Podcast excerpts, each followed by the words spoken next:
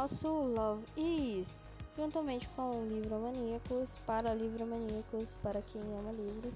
Estamos nós aqui novamente nesse nosso segundo capítulo já para falar um pouco mais de literatura, um pouco mais de literatura BR especificamente, já que essa série a gente vai falar sobre autores BR, né? É, nesse capítulo eu pretendo falar mais profundamente do André Bianco, seguindo lá a nossa ordem da nossa lista do, da intro do capítulo 1, né? Do nosso capítulo 1 do podcast. Então vamos, bora colocar um fundo musical meio sinistro, assim, meio misterioso, para acompanhar falando sobre esse autor que é, vamos dizer assim, ele era um autor indie mas depois. Bom, deixa eu contar primeiro, né? Bom, vamos falar sobre aquele que gosta de escrever de vampiros para vampiros, mas não vampiros crepúsculo, né? Vampiro de verdade, vampiro BRzão, estilo a, a nossa querida entrevista com o vampiro, né? Da Annie Rice. Vamos falar de André Bianco, gente. André Bianco é escritor, roteirista, dramaturgo, diretor. É, olha, o cara é mil e uma utilidades, bombril. Ele é aquilo lá, ele é mais aprofundado em ficção fantástica, mas também é romancista, né?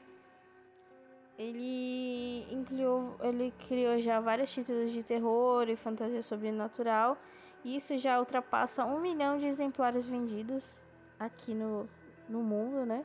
No Brasil e no mundo. Ele cresceu, nasceu, né? Cresceu aqui na cidade, em São Paulo, na cidade de Osasco, Osascão, né? Como dizem. E começou a escrever na adolescência, né, gente? Como a maioria de nós, aqueles Sabe aquela, quando a gente tá com aquela inspiração, né? Muito além.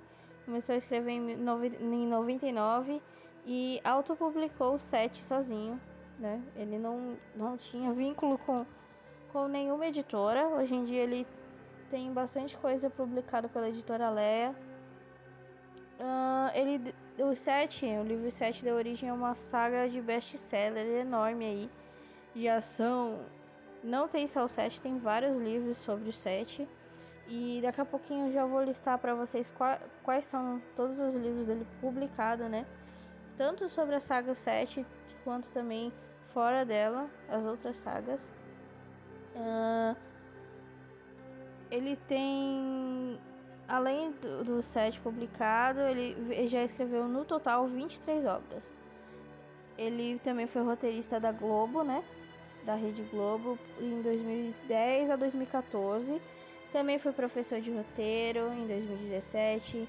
É, dirigiu N curta-metragens e fundou uma empresa para ajudar né, novos escritores, para dar dicas. Ele também tem canal no YouTube, gente. É, André Bianco, segue lá. E ele gosta muito ele vive de escrever, gente. Hoje, ele, hoje em dia ele realmente o ganha-pão dele é viver de escrever. Né? Mas as aventuras dele são sempre assim, surreais, fantasia, um romancezinho aqui. E ele ainda tá morando em Osasco e ainda empresta aquela imaginação doida, muito louca dele para a cidade, enchendo as ruas da cidade de vampiros e etc. Bom, vamos falar agora um pouquinho das obras né, do André Bianco. É, a nossa obra número 2, oh, número uma das obras mais recentes dele, né?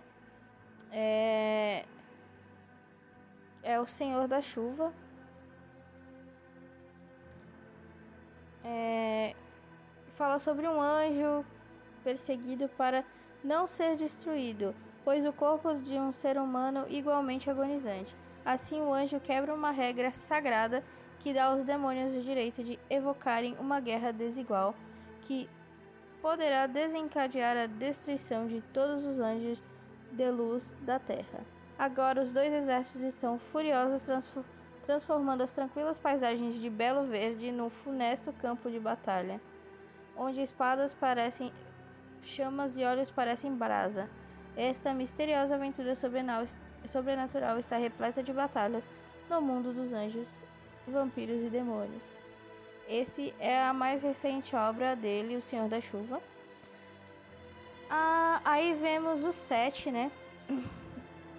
O 7 que é sobre uma caravela portuguesa que naufraga no litoral do Rio Grande do Sul e é descoberta 500 anos depois né, desse naufrágio. Dentro dela tem uma caixa de prata que esconde um segredo. Apesar do aviso grafado com a recomendação de não abrir, a equipe de mergulhadores e historiadores acaba abrindo e dentro dessa caixa tem sete cadáveres.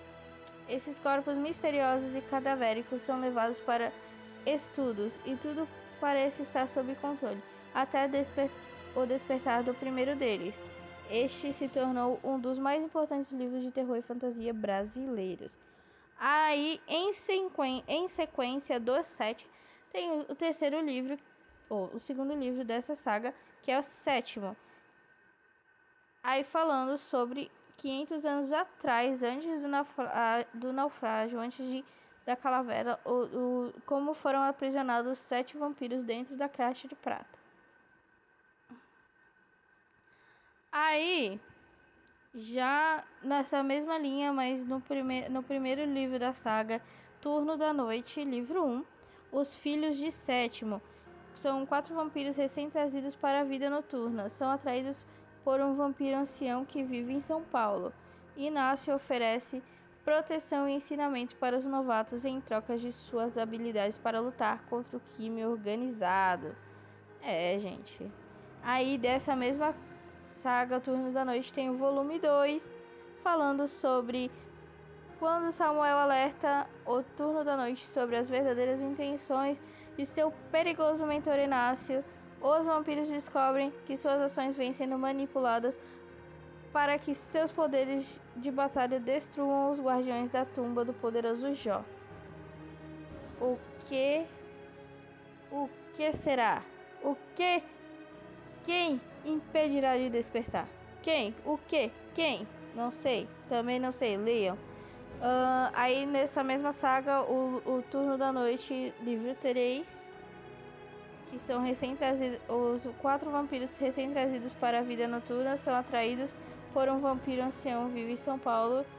Uh, Inácio oferece proteção e assim se repete a, a mesma historinha, só que com outros vampiros, né? Ainda na saga do sétimo, aí tem o livro dos sete, tem o livro Bento. Bento é depois 30 anos depois que em que uma uma da perdão, gente, em que uma da humanidade adormeceu sem explicação e outra transformou-se em vampiros, assolando a humanidade de forma bruta e predadora. Lucas desperta cumprindo a profecia do trigésimo Bento, que poderá lutar contra os vampiros e liderar os humanos ao encontro dos quatro milagres que libertarão a terra do, da terrível maldição. Então, vamos ler Bento, que é para libertar essa maldição dos vampiros, né? Aí o oitavo livro publicado é A Bruxa Teresa. Lúcio, escravo do Cantarazo, carrega seu mestre vampiro encerrado numa caixa de madeira para levá-la até Teresa, uma bruxa que vive no norte do Brasil e que poderá despertá-lo. Então, a bruxa Teresa é sobre isso, para despertar o mestre. André Bianco, o nono livro publicado é Cantarazo. Ainda nessa pegada de vampiros e dos sete. Décimo livro, As Crônicas do Fim do Mundo. Essa é outra história quando metade dos humanos adormece inexplicavelmente, surge um, um cenário apocalíptico. Nada funciona como antes e hospitais ficam lotados com vítimas de uma terrível epidemia. Olha aí quem nós nesse momento que estamos aí vivendo um coronavírus, né? Vamos ler as crônicas do fim do mundo. Só que nesse livro eu acho que tudo piora aqui, segundo a nossa sinopse, né? Mas leiam. Vamos lá, quem gosta desse tema pandemia, endemia, final do mundo, é, é com o Bianco mesmo que você tem que ler. É... Próximo livro se chama Dartana. Aí a sinopse do livro é a seguinte: Um mundo retalhado entre vida e morte, fé descrença, mitologias e mentiras. Dartana é um planeta castigado por uma maldição, da qual somente as feiticeiras escapam. Quando um novo deus da guerra surge, muitos habitantes daquele mundo sombrio marcham com ele rumo a Combateon, uma plataforma de guerra que representa a sua única chance de se libertar daquela maldição. Uma obra surpreendente em que deuses, guerreiros, feiticeiros, soldados e soldados se constru e construtores se unem para forjar um novo mundo. Ainda temos A Casa, que também foi publicada por André Bianco.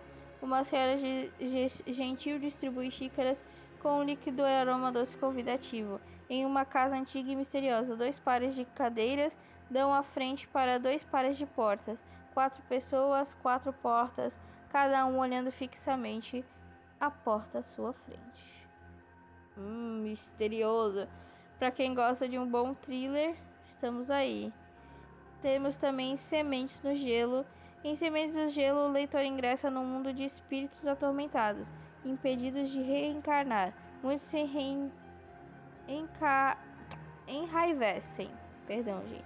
Muitos se enraivecem e lançam sua fúria sobre todos os que chamam a atenção. Bom, vamos lá, né? Aí temos ainda o caminho dos poços. Oh, perdão. O caminho do poço das lágrimas. O caso Laura. A estrela da manhã. Penumbra, que foi a primeira obra publicada dele de todas. Oh, a primeira obra escrita, perdão. A Penumbra foi a primeira obra, escrita, mas que não foi publicada. Aquele autopublicou foi o 7. Aí temos também HQs. Ele também tem HQs com algumas histórias, né? O Turno da Noite, é, sobre o Turno da Noite, Ó, Vampiros do Rio Douro, volume 1, Vampiros do Rio Douro, volume 2 e ainda a linha infantil.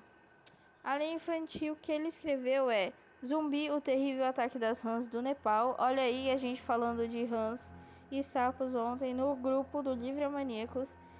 E, gente, esse livro infantil é muito.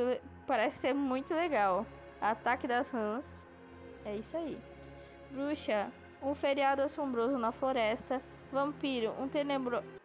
uma tenebrosa noite de sustos, doces e travessuras. Enfim, galerinha, essas são as principais obras do nosso querido autor André Bianco. Toda a nossa fonte de pesquisa foi no site do André Bianco, www.andrebianco.online, falando sobre a obra do autor, sobre o autor e também sobre os projetos que ele tem, né? Fora os, é, os projetos de curso de leitura, de escrita criativa. Assim, quem se interessa muito por escrita, eu acho muito legal dar uma passada no canal dele, dar uma olhada. E também no, no site dele tem vários contos extras que ele acaba escrevendo e soltando no blog. Então, galerinha, se você gosta de um terror, de um thriller, de um suspense, corre lá que André Bianco é pra você, André Bianco é pra nós. E novamente eu aqui me despeço né, mais, nesse mais um podcast, agradecendo todos os ouvintes e ao Livro Maníacos. Aqui foi mais um Love Is. Tchau, tchau, gente. Beijo! Uh!